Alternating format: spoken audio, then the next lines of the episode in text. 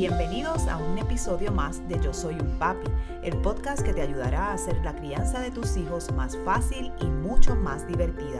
Y ahora con ustedes, el creador de Yo Soy un Papi, su anfitrión, Jorge Carvajal. ¿Cómo manejar y prevenir las peleas con nuestros niños? Esas batallas del día a día que como padres tenemos muchas veces que enfrentar. Ese es el tema que vamos a estar hablando hoy en Yo Soy un Papi, el podcast. Bienvenidos a otra semana más, padres y madres que nos siguen. Mi nombre es Jorge Carvajal, para aquellos que me ven por primera vez, y soy un consultor de crianza que desarrolló esta plataforma llamada Yo Soy un Papi con la intención de darle herramientas, estrategias, consejos para ayudarlos en la crianza de sus hijos siempre buscando fortalecer la conexión, la relación y la comunicación con sus hijos bajo una base de disciplina positiva.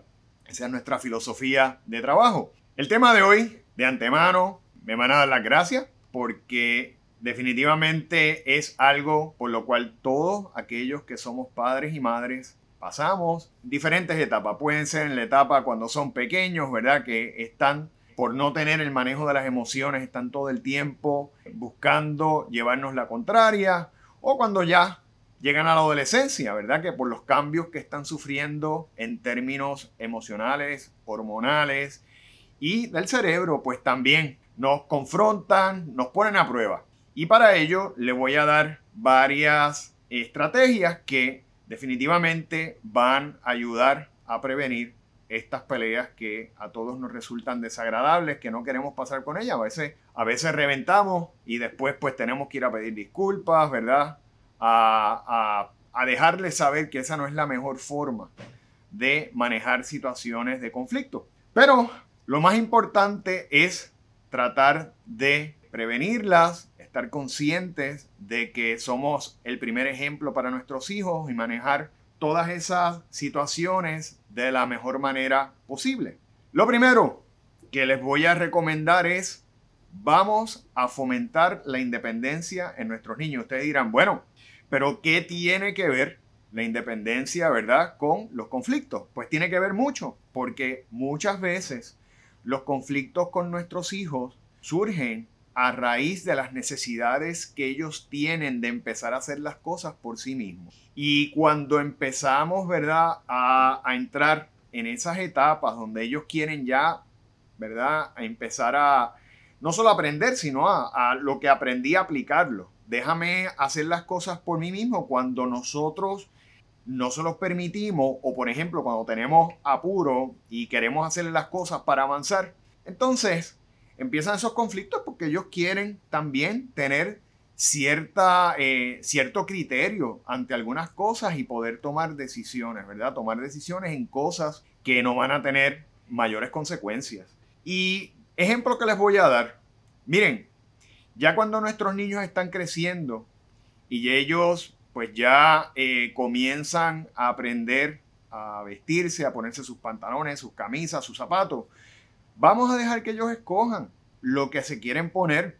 La realidad es que sabemos, ¿verdad? Que quizás la combinación no va a ser lo mejor posible, no va a ser lo mejor o lo más o como nosotros quisiéramos que fuera, pero por otro lado le estamos creando independencia y le estamos dejando a eh, tener pensamiento propio, criterio.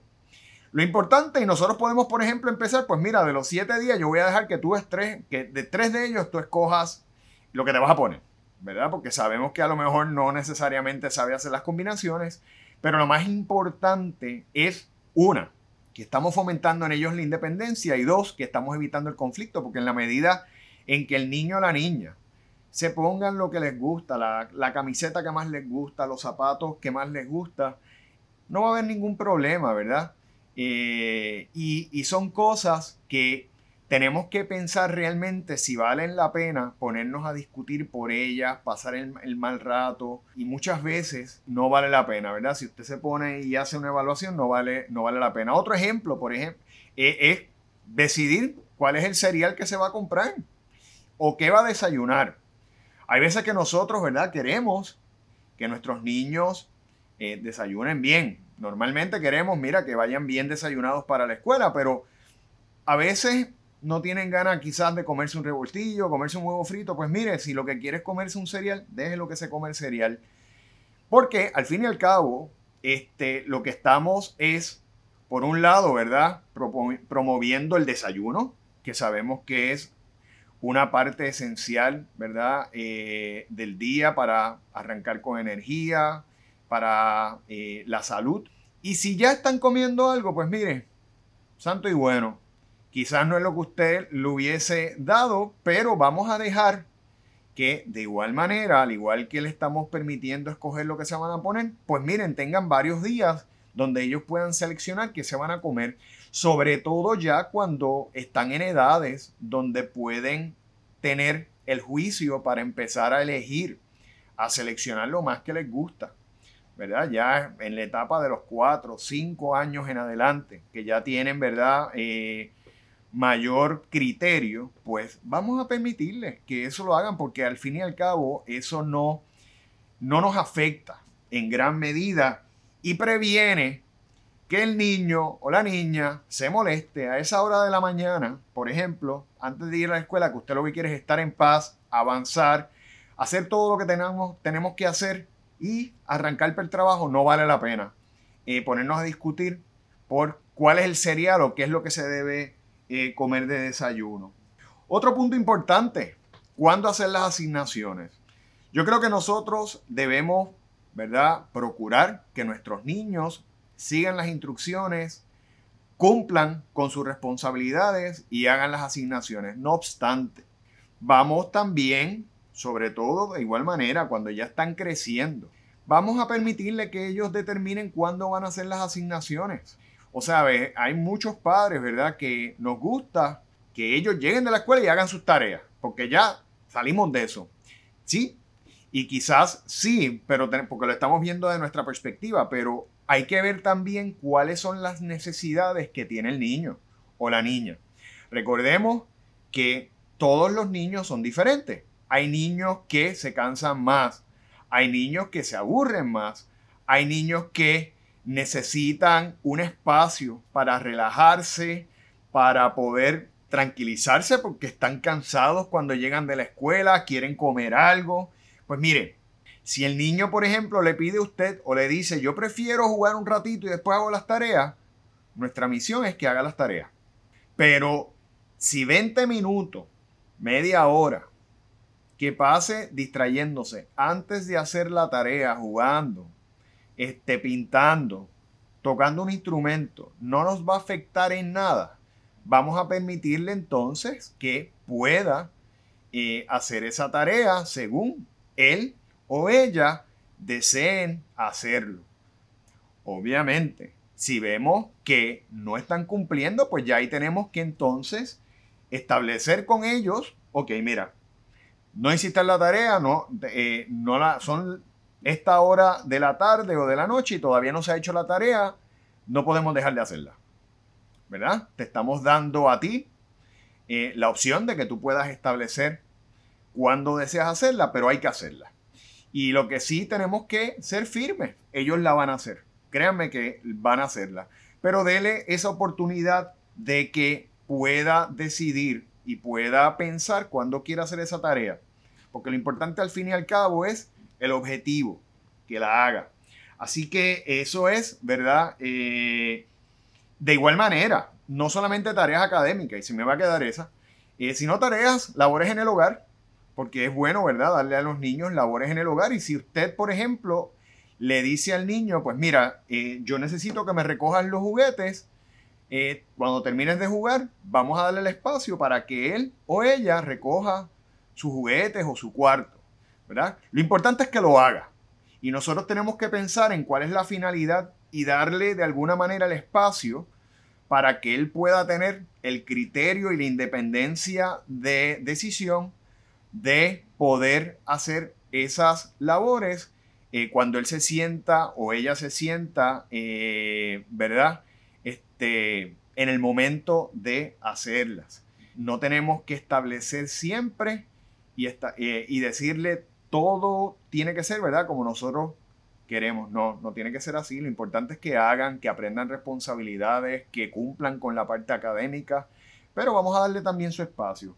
Y eso, por eso es tan importante, ¿verdad? Fomentar la independencia. Y recuerden que eh, la independencia, el que los niños se valgan por sí mismos, el que, tomen, el que tomen, el que tengan criterio, que tengan pensamiento propio, es muy importante eh, para muchas fases en su vida, sobre todo cuando llegan a la adultez.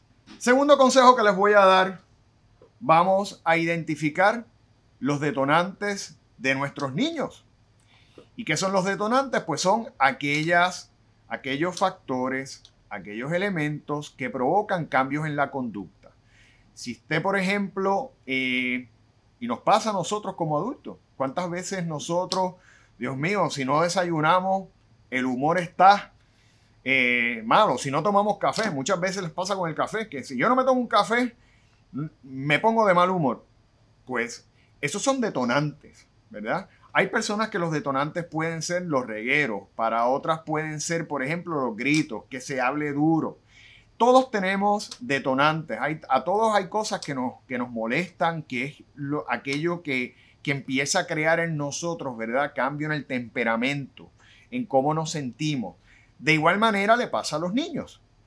Y es importante que usted sepa cuáles son las cosas que alteran a sus niños, ¿verdad? Y eso y eso evoluciona según las edades. En los primeros años de vida puede ser que tiene hambre, que está cansado, que no durmió bien la noche anterior.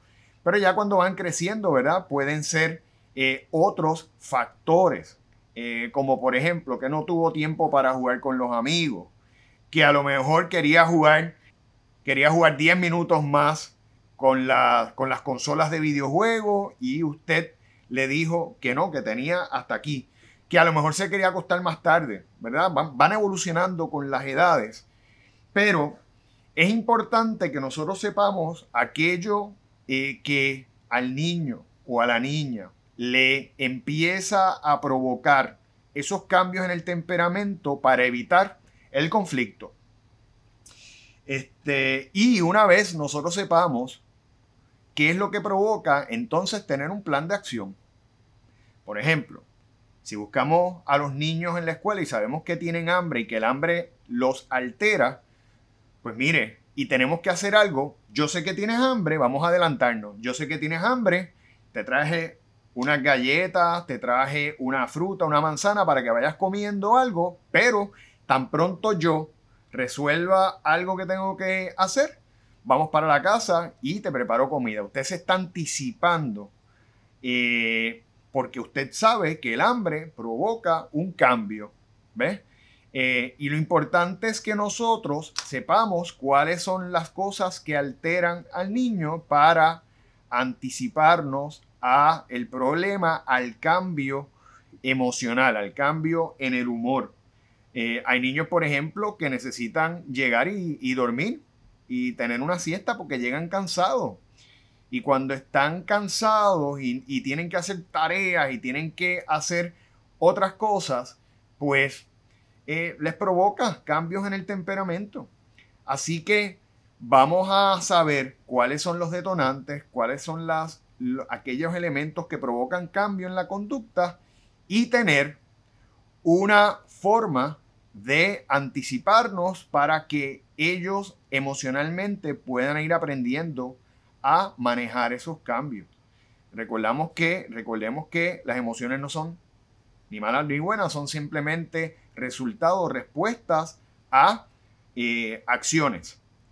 Así que eh, tenemos que entonces tener planes o saber de antemano qué funciona. A veces puede ser, pues mira, puede poner música, hacer un chiste, este, hablar sobre lo que pasó en el día. Hay diferentes cosas que usted puede, ¿verdad? Eh, diferentes iniciativas que usted puede tomar para eh, manejar esos detonantes y evitar ese conflicto este, que es tan desagradable y tan molestoso muchas veces.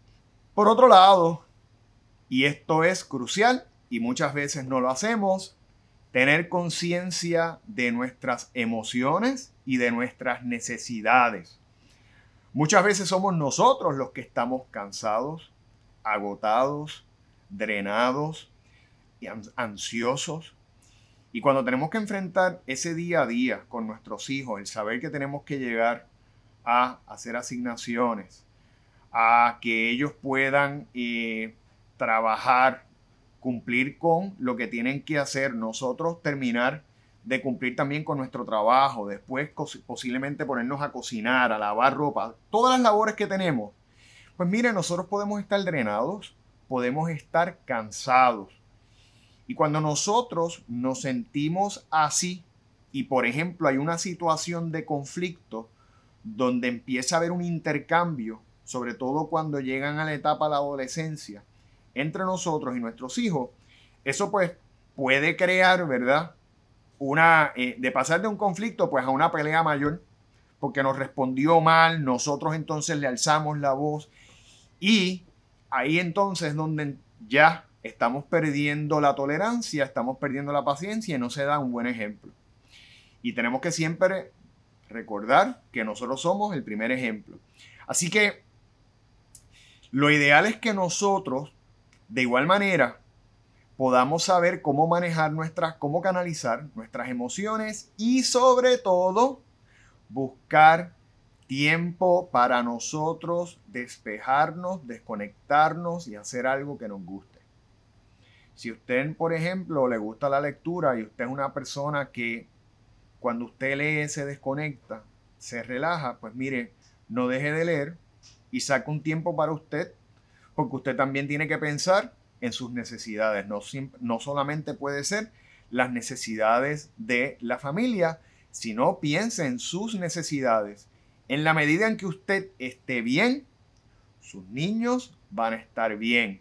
En la medida en que usted esté relajado, usted va a poder manejar todo con mejor tolerancia, con mayor paciencia y el flujo de, eh, de las interacciones en el hogar va a ser positivo, va a ser mejor. Les repaso, vamos a fomentar la independencia en nuestros niños, identificar esos detonantes que los alteran, que le provocan cambios en la conducta y nosotros estar conscientes de nuestras emociones y cómo canalizarlas y buscar tiempo, ¿verdad? Dentro de eso para nosotros también poder desconectarnos y, atender nuestras necesidades. Así que eh, ahí tienen esas tres formas que les estoy dando para evitar los conflictos con sus hijos.